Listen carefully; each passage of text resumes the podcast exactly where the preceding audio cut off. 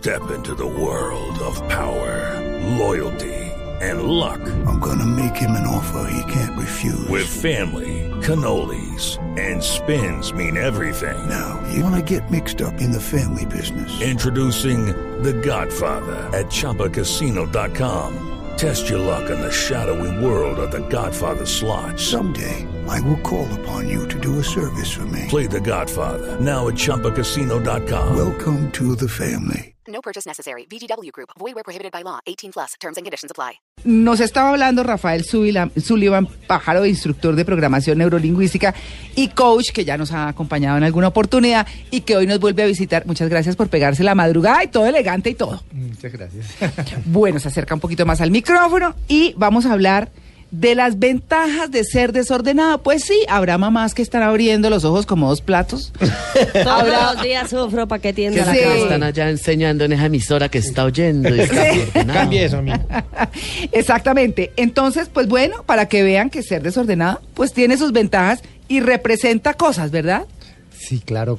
Eh, pues estábamos hablando ahorita por fuera de micrófonos Sí. que el, el orden o el desorden muchas veces es el reflejo de cómo opera nuestro cerebro, ¿no? Ah. Y, y la gente puede pensar que estamos hablando eh, o que tenemos un desorden cuando realmente es una representación de la forma de operación de nuestro sistema. Hay tres tipos de personalidades que descubrió la programación neurolingüística desde el 70 y algo, 72, 73. Mm. Y básicamente son personas que tienen, eh, representan su mundo Sí. de manera visual. Esas personas son muy organizadas. Eh, tú llegas y todo está en su lugar, en el puestecito, y tú lo ruedas dos milímetros y ya se dan cuenta.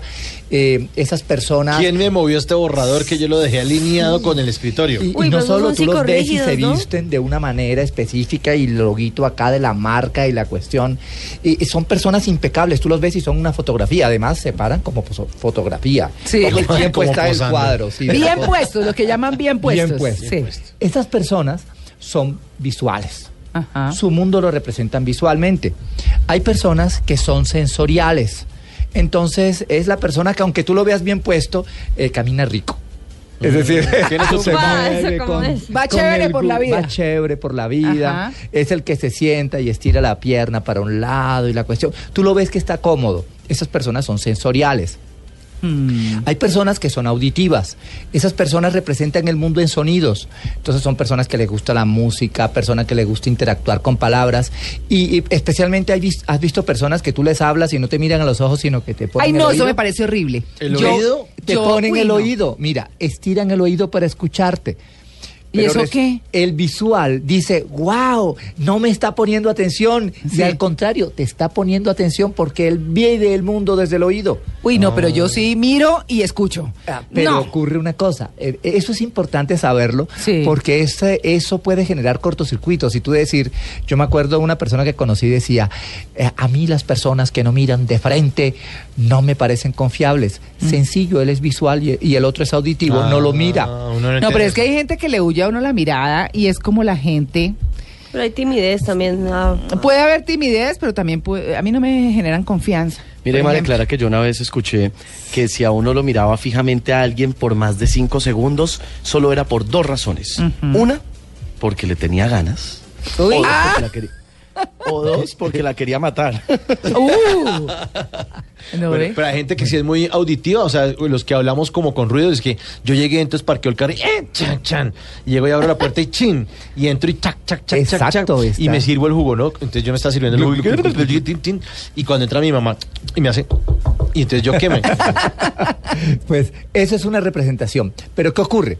Que cuando una persona tiene lo visual muy abajo, es decir, tú tienes los tres canales de comunicación, visual, Sí. auditivo, sensorial. Sí. Uno primero, uno segundo, uno tercero. Cuando tú tienes el visual muy abajo, eh, puede que tu vida no la representes de manera organizada. Entonces tú llegas y dices, qué desorden, pero como le ordenes la, eh, el desorden a la persona, te dice, me dañaste la vida. Uy. ¿Por qué? Porque yo sabía dónde estaba cada cosa. Porque mi desorden era un desorden Mira a ordenado. Luis Carlos haciendo que... Hola Luis Carlos. Hola, muy buenos días. es ¿Qué? que estoy acordándome con el saludo al doctor también, que yo tengo mi videoteca donde están todas mis películas Uy, me imagino.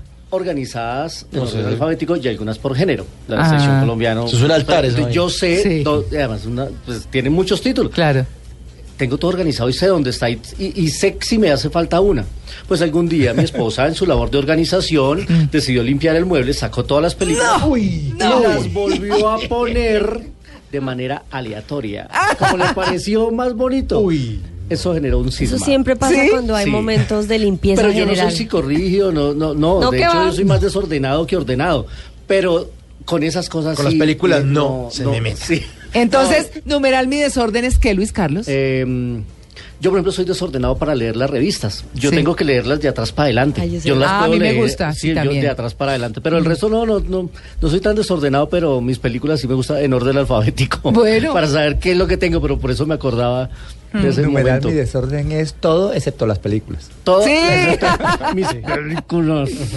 No, pero Luis Carlos es súper, súper eh, organizado. ¿Que, que es distinto que ordenado? ¿Organizado es distinto que ordenado? No. Digamos que puede ser eh, equivalente, pero vamos a seguir porque ese Sí. tema me parecía importante lo que estamos diciendo en los canales. El tema, sí, como el, el tema de cómo está organizado el cerebro y se canales de representa, ¿no? Sí. representación. Bueno, Entonces resulta que para mí no es importante eh, que las cosas se vean bien. Hmm. No significa que estén de, de todo desorganizadas. Entonces tú ves y ves el escritorio que está todo revuelto, Mm. visualmente revuelto, pero funcionalmente organizado. Ya. ¿Sí? Sí. Entonces, eh, eh, a veces por eso hay cortocircuitos y pensamos que la persona está en desorden cuando realmente no le está. Es un espacio funcional para la persona. Mm. Ajá. Por ejemplo, lo que yo más uso es lo que tengo más cerca, lo que Sí. menos uso lo tengo más lejos, Sí. lo que quiero tener eh, más rápido a mi mano lo pongo arriba, pero lo que quiero eh, que, que no está tan importante lo pongo abajo. ¿Eso no es ser práctico, doctor? Podemos decirle práctico, sí. Pero sin embargo, cuando una persona es visual y su componente es visual, lo organiza visualmente. Es práctico, pero visual. El otro es práctico sensorial. Pues también podría haber temas auditivos eh, por sonidos, por bueno, otras características. Claro. Bueno, eso es lo que tiene que ver con la estructura del cerebro, ¿no? Fíjese que eh, dentro de lo que uno se encuentra por ahí esculcando de por qué ser desordenado es positivo, el desorden es fuente de creatividad. Es lo que dice esto. Pues ahí sí como dicen, ¿quién lo hubiera pensado, no? Porque las mamás pues pelean mucho, que tienda la cama, recoja la ropa, hagan... Y esa es, esa es como parte de la formación que uno recibe. Entonces dice que una profesora de la Universidad de Minnesota en los Estados Unidos realizó un estudio psicológico para saber la relación del desorden con la creatividad. Eso fue lo que ella hizo. Y el estudio consistió en pedirles a los estudiantes que realizaran ciertos tipos de tareas tanto en un espacio ordenado como en un espacio desordenado. Y entonces al final descubrió que aquellos que estaban en la habitación llena de papeles, desordenada, desarrollaron mejor su creatividad en las actividades que esta experta les pidió realizar. Quedó sorprendida, pues parece que esto se debe a la organización mental, que es lo que está diciendo el doctor Sullivan, que es nuestro invitado de hoy, y que es muy distinta a la organización física, ¿no? Eso, eso de pronto puede, puede pensar uno, ah, por eso es que este es tan exitoso en no sé qué, pero si uno va a la casa es un caos, por ejemplo. ¿Ah? Sí, yo, yo haría como, como un ejemplo de esto. Cuando tú eres extremadamente organizado, Mm. Te vuelves rígido, son pasos, paso uno, paso dos, paso tres, paso Sí, cuatro. sí. Toda tu vida está eh, eh, generada en- eh, alrededor de hábitos.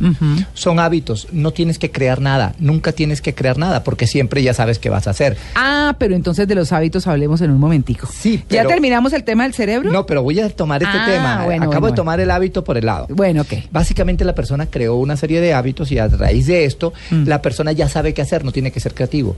Su cerebro ya sabe qué hacer. Mm. Entonces su cerebro se acostumbra a cumplir una, una rutina permanentemente. Ahora, cuando una persona está relajada Mm. eh, en cuanto a eso, entonces puedo ser ordenado por momentos, por momentos desordenado. Entonces, ¿qué ocurre? Que yo todo el tiempo estoy creando nuevas formas de hacer las cosas. Mm. Eh, desde el cepillarme los dientes, arreglar mi ropa, eh, todos los días, todos los días tengo que pensar dónde voy a poner los zapatos. Mm. Todos los días tengo que pensar eh, dónde voy a colgar mi ropa. O dónde dejé tal, tal cosa. Entonces, buscando las soluciones, eh, acostumbra al cerebro a Pero buscar es que- soluciones también a creativas. buscar soluciones. Ese es el argumento de los ordenados, que siempre saben dónde está todo, les rinde más el tiempo, son más, eh, pues por lo mismo ordenados, son más diligentes, mientras que los desordenados, mientras lo encuentran... Pueden ser más exitosos. Exactamente. en, eh, pero básicamente dentro de un contexto. Porque dentro de otros contextos el, eh, contextos, el que es creativo puede ser todavía muchas veces más exitoso. ¿Por qué? Porque esa es la persona que rompe los paradigmas, rompe los moldes, puede hacer del mundo una cosa mejor cada vez. Bueno, pues ahí está el tema, ¿no? Hemos planteado la primera parte, que es la estructura cerebral. Ordenada o desordenada. Eh, eso eh, para, para irnos ya a hablar eh, de, de cine en la historia, que tiene que ver seguramente con este tema. ¿sí? Luis Más Carlos? o menos, Más o vamos menos. a tener uno, Ah, bueno. uno que otro desordenado por Sí. ahí. bueno, muy bien. Pues doctor Sullivan, le quiero, le quiero preguntar si dentro de toda esa estructura y toda esa cosa, pues la gente definitivamente puede cambiar eso, puede no cambiarlo. ¿Eso es hereditario, digamos, o eso es más cuestión de hábitos, que es lo que vamos a hablar en la próxima, en el próximo segmento? Yo, yo me atrevería a decir que lo hereditario genético Ah. pudiese ser o no, porque realmente hay muchos componentes eh, que, que todavía uno no podría decirlos, pero sí se sabe algo. Y es que más que la herencia Sí. eh, genética, hay una herencia de costumbres, eh, de programas, de engramas, de circuitos neuronales que nosotros heredamos. Mm. ¿Por qué? Porque los vi en mi padre, en mi madre, en Claro, mi los hijo, comportamientos son cosas aprendidas. los aprendo. Mi mamá los- era las que tenía carpeta donde decía eh, pagos uno, pagos dos, el Sí, banco. agua, luz, teléfono, Exacto, no sé qué. servicios públicos. Y yo le copié eso. O sea, como que de verla. Mi mamá los tiene y yo no se los copié. No. Pero seguramente copiaste otras cosas. Comportamientos. Sí. Eh, entonces, nosotros aprendemos cositas Mm. eh, eh, de cómo vivir la vida de acuerdo a lo que se llama modelamiento, eso se llama modeling o modelamiento, Mm. y son patrones inconscientes de comportamiento que los aprendimos por lo que vemos, escuchamos y sentimos durante nuestra vida. Entonces, aprendemos de los otros. Yo constantemente aprendo de lo que veo de ti, de lo que tú ves de mí, aprendemos, y casi que somos nosotros una, un promedio de las personas con las que más vivimos. Mm. Entonces adquirimos ah, eh, ciertas. Uno habilidades. es un pedacito de, los, de las personas que lo rodean. Una esponja. Claro, si tú te, si te pones a vivir con personas altamente exitosas, vas a ser exitoso. Si te pones a vivir con personas que no son exitosas, muy probablemente tu porcentaje, tu probabilidad de éxito van variando. Mm. Y de la misma manera pasan muchas cosas. Si vives con personas organizadas, te vuelves organizado. Sí, si vives yo- pers- con personas desorganizadas, te relajas. Sí, eh, digamos que eh, o trabaja, o trabaja. Eh, en mi caso particular, después de haber trabajado con una multinacional, quedé absolutamente cuadriculada en el tema trabajo. Organi o sea, no, es una cosa, eh, sí, Dicen, poco harta, ¿no? dicen doctor Sullivan, que uno es el promedio de las cinco personas con las que más se relaciona. ¿no? ¿Ah, sí? Uy, Eso dicen. Ah, con razón. Ah, con razón. Eh, entonces, se quedaron pensativos, ¿no? Sí. No nos yo vamos a cuando meter doy con mis usted. conferencias Sí. siempre Sí. le digo a la gente, Quédense por allá. por Chusma, lo tanto, chusma. miren con qué tipo de babosos están andando. ¡Ay! Por eso. Revísense Chusma, a ver. Porque, mira, yo quiero ir a, a ser una persona exitosa, a que me vaya bien, Mm. eh, a que, mejor dicho, quiero triunfar en mi vida y resulta que comienzo a, hablar, a andar con los amigos que no tienen metas, que no saben para Que dónde son van, negativos. Que son negativos, que lo único que hacen Ay, es hablar pestes de todo el mundo. Ay, sí, qué pereza. Todo está malo, todo hiede, nada huele, todo es negro. Pues eso no me está sumando, me está restando. No, pero por supuesto. Bueno, Pero bueno, ahí nos salimos un poquito del tema. un poquito, pero está interesante de todas maneras. Así que, numeral, mi desorden es. Les recordamos que estamos hablando de las ventajas de ser desordenado. Eso no quiere decir que sea la octava maravilla y que eso sea lo mejor. No, pero tiene sus ventajas, ¿cierto? No, no puede decir es malo, es bueno. Pues no, el que es, es y punto. Pero, y estamos eh, con eh, Rafael Sullivan Pájaro, que es instructor de programación neurolingüística mm, y coach que nos ha acompañado en varias oportunidades y que hoy nos tiene hablando. Ya hablamos de la estructura del cerebro en términos de desorden, ¿no? De por qué, cómo se refleja el orden, si somos auditivos, si somos sensibles, si somos qué? Sensoriales. Sensoriales. auditivos. O Auditivos. visuales o auditivos. Visual, auditivo y sensorial. Exactamente. Bueno, los tres. Ahora hablemos de los hábitos. Wow. En el orden o desorden los hábitos tienen mucho que ver. Porque los hábitos eh, tienen que ver con la estructura de cómo yo funciono. Eh, yo aprendo a actuar de alguna manera. cumplo el paso uno, el paso dos, el paso tres, el paso cuatro y así hago las cosas. Mm. Se convierten en hábitos para mí, ya yo no lo pienso, se hacen en automático. Mm. Y muchas veces el desorden es un hábito. Entonces, así como hay personas psicorrígidas en el tema del orden, hay personas que son psicorrígidas en el desorden. Es decir, Ah, yo sí. no puedo, a- eh, tengo mi hábito de dejar la puerta abierta. Sí. Sí, no me cuesta nada abrirla y cerrarla, pero yo la dejo abierta. Ujú. Sí, el cajón abierto, las... eh, Oiga, ¿sabe que yo, por ejemplo, eso sí no... es ¿Cómo hábito. dejo en un cajón abierto? Para que se ventile y se refresque. Y yo no soy psicorrígida en el orden, pero, pero me parece que un cajón abierto, no sé. Yo, yo de Sí, pa- porque- me salí de paseo y dejé todos los cajones abiertos para yo que se... los, los cojones abiertos del para baño que se todos los días. Y cuando volví, No me obviamente los cerré todos. verlos abiertos o No, no es que afecte, pues, pero... No, pero- sí. son hábitos. Con el, las puertas de closet Sí. abiertas. Hay gente que Ah, le da miedo, dice que le salen Pero lo que dice Mauricio fantasmas. tiene mucho sentido, hay que dejar orear, ¿no? Sí, Miren, que- lo que ocurre, lo que ocurre es que la persona tiene en su, en su mente eh, un, un hábito y es el dejar abierto. Pero tú el hábito lo puedes cambiar. Y es como cualquier cosa, el hábito del ejercicio, el hábito de la comida, el hábito del estudio, el, or- todo esto que va generando orden. Porque cuando tú tienes un hábito, paso uno, paso dos, paso tres, paso cuatro, es un orden mental. Sí. Entonces, eh, tu hábito puede llevarte al desorden o puede llevarte al orden. Como decíamos, eh, cuando tú no tienes hábitos claros, cada día creas un nuevo hábito, entonces pues sí eres muy creativo, pero no eres efectivo. Llega un momento en que es necesario poder crear una serie de reglas, una serie de hábitos míos que me convengan a mí. Sí. Porque ¿para qué perder tiempo todos los días en, en, eh, como decíamos lo de Albert Einstein, Ah. que, que él eh, seleccionaba la misma ropa todos los días para no pensar qué ponerse? Para estar pensando en combinaciones. Y le él, él de esa manera, Así lo hacía Steve Jobs y lo hace Mark Zuckerberg. exacto, de esa manera nunca tiene que desperdiciar tiempo en lo que no debe ser. Hay personas que, yo no sé, no desperdician tiempo ni en levantarse de la cama, trabajan desde la cama.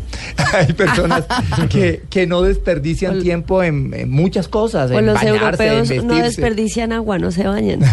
Ay, no, pero a mí la bañadita sí. no. Entonces, sí. se enfocan en su trabajo, en su producción, Sí. en lo que están haciendo. Sí. Esa es una forma de, eh, de- de enfoque, pero también hay veces en que ese hábito no te sirve, en que ese hábito te aleja de tus metas. Bueno, entonces, de tu éxito. bueno, pongamos un ejemplo y, y digamos cómo lo podemos cambiar de su vida. Bueno, lo que ocurre es que un hábito eh, puede serte bueno o malo, pero cuando tú no te estás moviendo, no es ni bueno ni malo, es un hábito. Ya. Cuando comienza a ser bueno o malo, Mm. cuando te estás moviendo hacia algo, es decir, cuando tú tienes una meta clara, Sí. cuando tú dices, ah, es que yo quiero lograr tal meta, tal éxito en mi Quiero vida. adelgazar. Entonces tengo que tener el hábito de levantarme temprano Exacto. y hacer ejercicio. Si tú no quieres adelgazar, entonces comer en exceso, ser sedentario, no es un problema. Ah. Pero cuando estar a la línea y estar en un buen estado físico para ti es un objetivo y te vas a mover hacia allá, ser sedentario te sobra. Entonces tienes que cambiar el hábito. Eh, comer inadecuadamente te sobra. Entonces tienes que cambiar el hábito. Básicamente, cuando tú tienes una meta, Mm. es cuando puedes cambiar. Entonces, porque te das cuenta que te sobran o te estorban hábitos, Para creencias, valores, objetivo. principios que tienes en tu vida. Y ahí es donde decimos cómo cambiarlos. Es que estoy viendo aquí que eh, dicen quienes eh, respaldan el tema de ser desordenado que no se puede caer en ser sucio.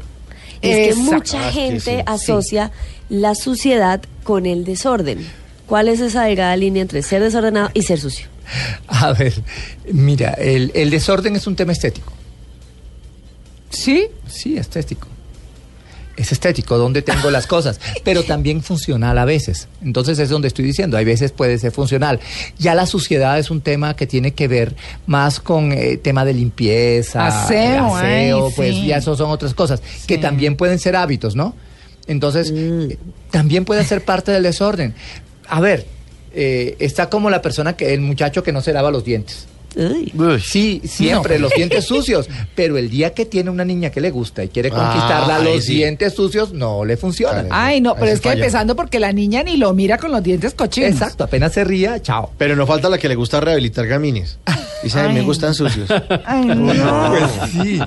Sí, no, esas pues si esos son los dientes, el resto que gas. Sí, Sí. pero ese día ese muchacho llega y dice, bueno, yo quiero conquistar a la niña, lo primero que me sobra es el, eh, cambiar el hábito de lavarse los dientes. Todos los días se lava los Claro. dientes. Eh, el hábito de, de lavarme el cabello. Me lavo el cabello bien, de peinarme bien.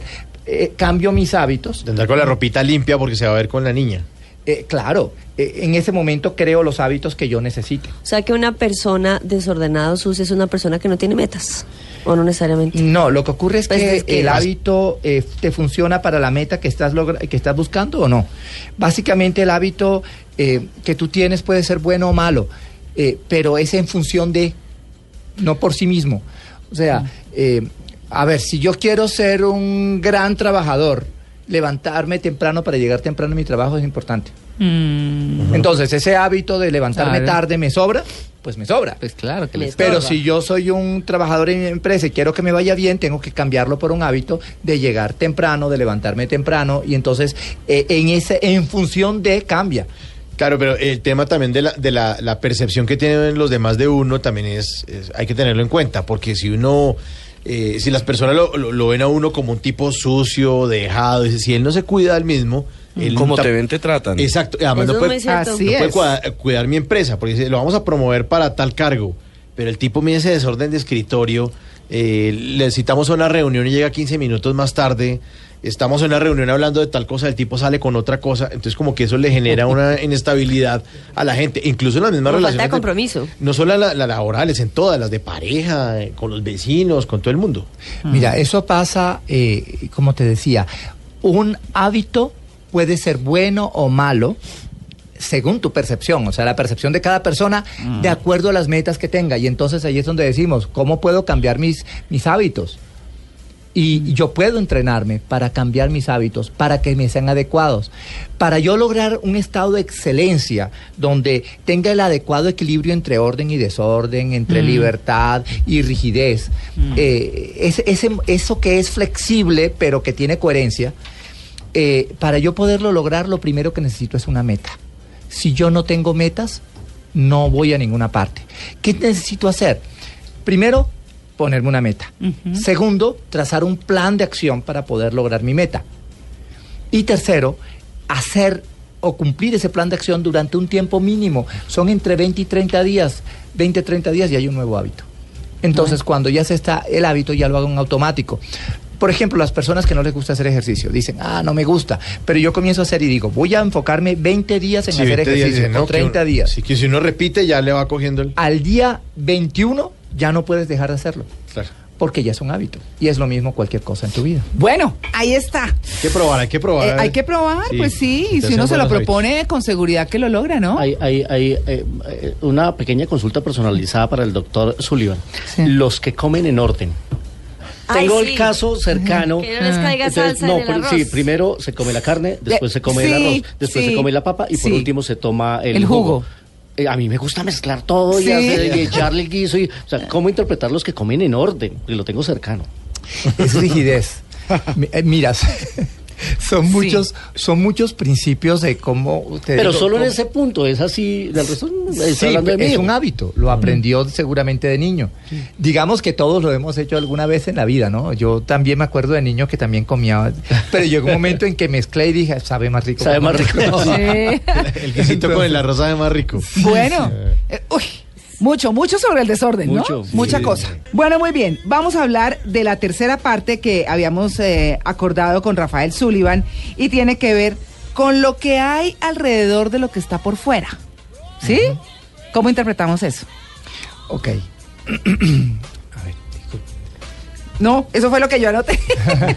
No, porque me dejaste un poquito fuera. No, de- porque hablamos de, de la, de cómo opera el cerebro, de los hábitos y de lo que hay alrededor de lo que está por fuera. Ok, mira, lo que ocurre con nosotros es que, eh, como yo les ve- venía diciendo, nosotros tenemos un- todo un ambiente interno en, Sí. en nuestro cerebro. Sí. Pues nuestro cerebro opera de una manera, eh, tenemos unos hábitos y finalmente eso se refleja en unos resultados en nuestra vida. Sí. Entonces, personas con hábitos que no son tan estructurados son personas que pueden ser eh, mucho más creativas, Sí. pero personas que tengan hábitos muy estrictos pueden ser personas extremadamente exitosas. Ahora, ¿Qué ocurre cuando la persona no tiene el hábito eh, o, está en el intermedio? Es decir, puedo ser creativo y adaptable, pero a la vez eh, tengo eh, unas, unas habilidades y unas... em, ¿cómo decir? Unos hábitos Ah, específicos, ya. eso en ese momento me ayuda a poder ser mucho más exitoso que cuando tengo solamente una de las dos. Mm. Porque el gran problema de las personas es el no poderse adaptar. Mm. Básicamente aprendemos a ser luchadores, a ser rígidos, a, a ser confrontadores y no adaptables ante todo lo que viene a ser. Entonces, cuando estamos hablando de desorden, muchas veces nuestro desorden puede ser en cualquier aspecto de la vida. Mm. Puede ser desorden en el tema como la música de ahorita, ¿no? No sé por qué cuando uno Sí. escucha esa música, Sí. uno una vez se imagina la camisa por allá, la falda Sí, por allá. Claro, volando el todo, Volando sí. todo, sí. El pole dancing, sí. eso. Menos el sombrero, como Sí. dice la canción. Exacto. Se puede dejar puesto el sombrero, ¿no? Las personas pueden llegar a tener eh, desorden en, en su tema eh, afectivo, en su tema sexual, en su tema laboral, en su- Alimenticio. en su, tema alimenticio, eh, en, en muchos aspectos de la vida. ¿Y eso qué hace? Que la persona finalmente no pueda lograr eh, muchos de los resultados que quiere. Hay algo que yo acuño mucho, mucho, mucho cuando hablo con la gente y es cuando tú no sabes para dónde vas, primero, cualquier camino es igual. Eh, Cualquier le sirve. sí. Y segundo, con seguridad llegas a donde no quieres.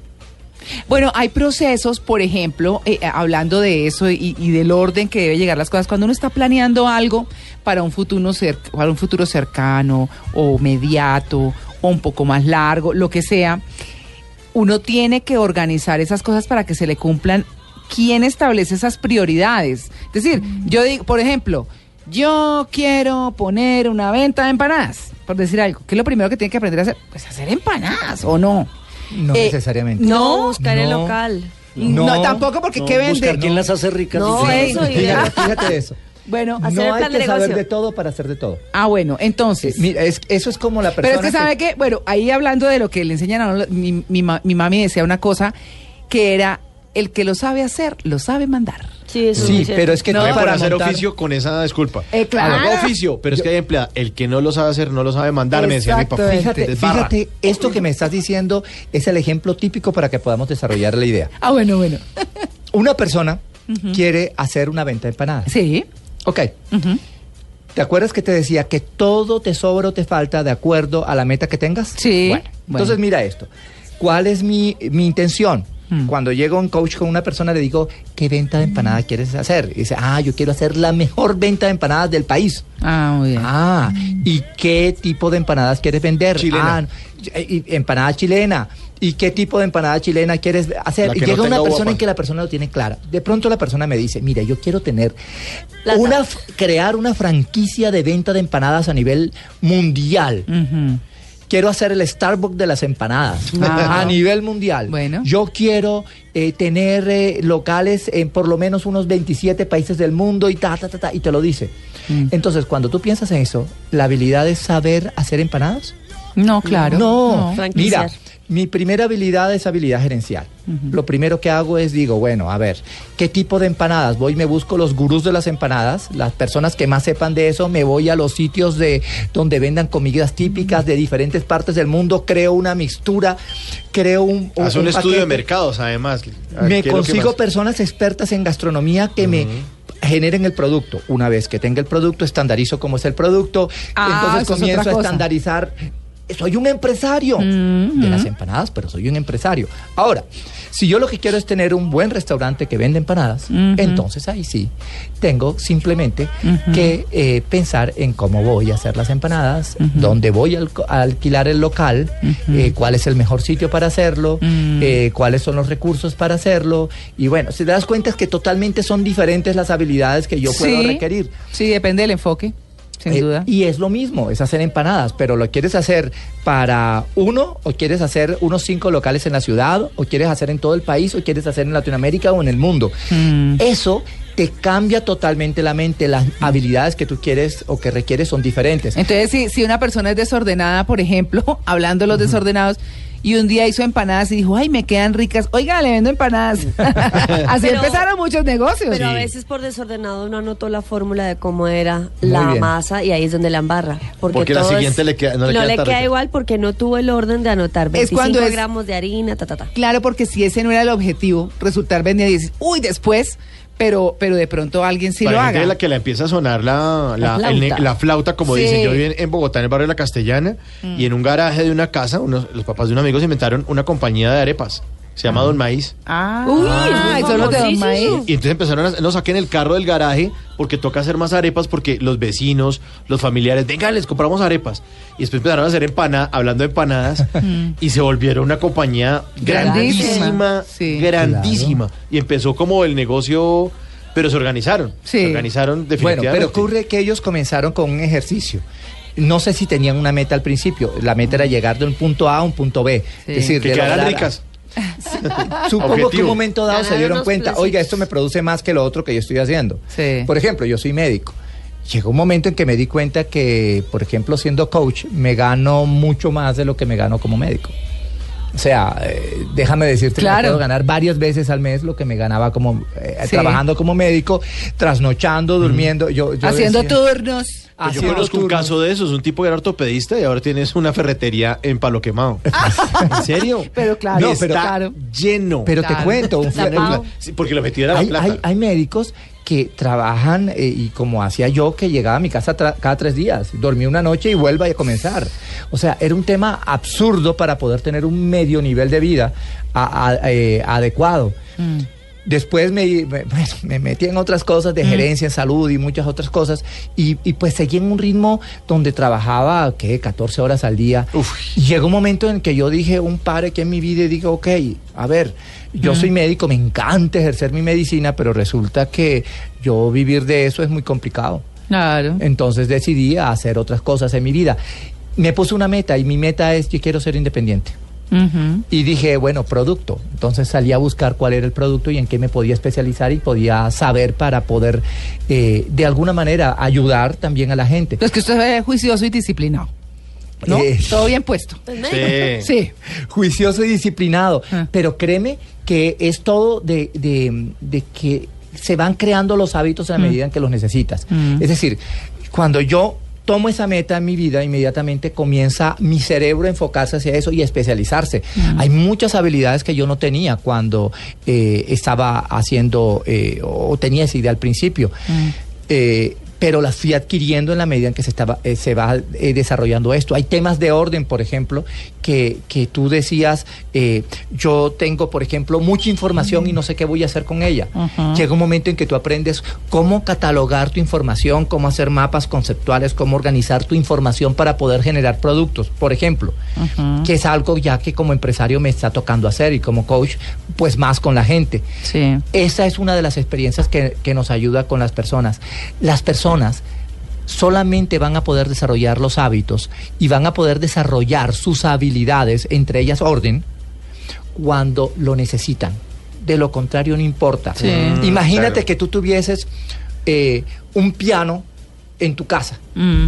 y tú no quieres soltar el piano. El piano no te molesta, el piano es muy rico tenerlo allí, pero el día que tienes que moverte, el día que tienes que ir de Bogotá a Barranquilla, dices, el berraco piano ese para qué. Sí, claro, con el piano. claro, así Sí, es. Me cuesta muchos millones de pesos llevarlo. Dejo el piano, Claro. dejo la silla, dejo la cama, dejo Hay que todo. desprenderse. Me desprendo cuando Mm. me muevo. Solamente me di cuenta de lo que me sobra cuando me muevo. Entonces, orden o desorden. ¿Me sobra o no me sobra? Eh, Dependiendo de mis metas. De las metas. Ah, pero está chévere. Mire que hay una de las cosas que dice ya para cerrar y para poner musiquita y todo. El desorden te da poder, ¿no? Pero esto es una cosa medio chistosa, ¿no? Pero la quiero compartir. ¿Y cómo nos gusta el poder?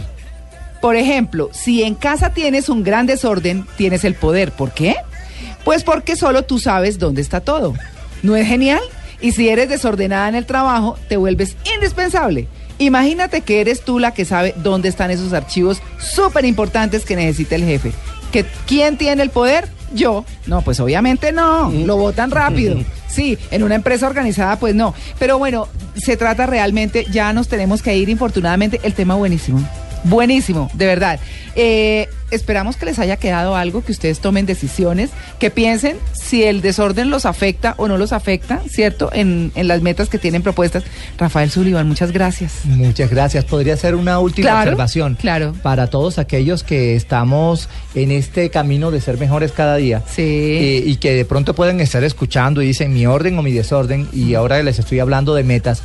Yo les invito, todos los que tenemos metas este año de lograr cosas diferentes, que busquemos una forma de crecimiento y una de, de ellas es buscar eh, ayudas tipo coaching Mm. para poder enfocarnos en nuestras metas. Recordemos que coaching sin meta no es coaching, pero una meta clara hace de nuestra vida algo mejor.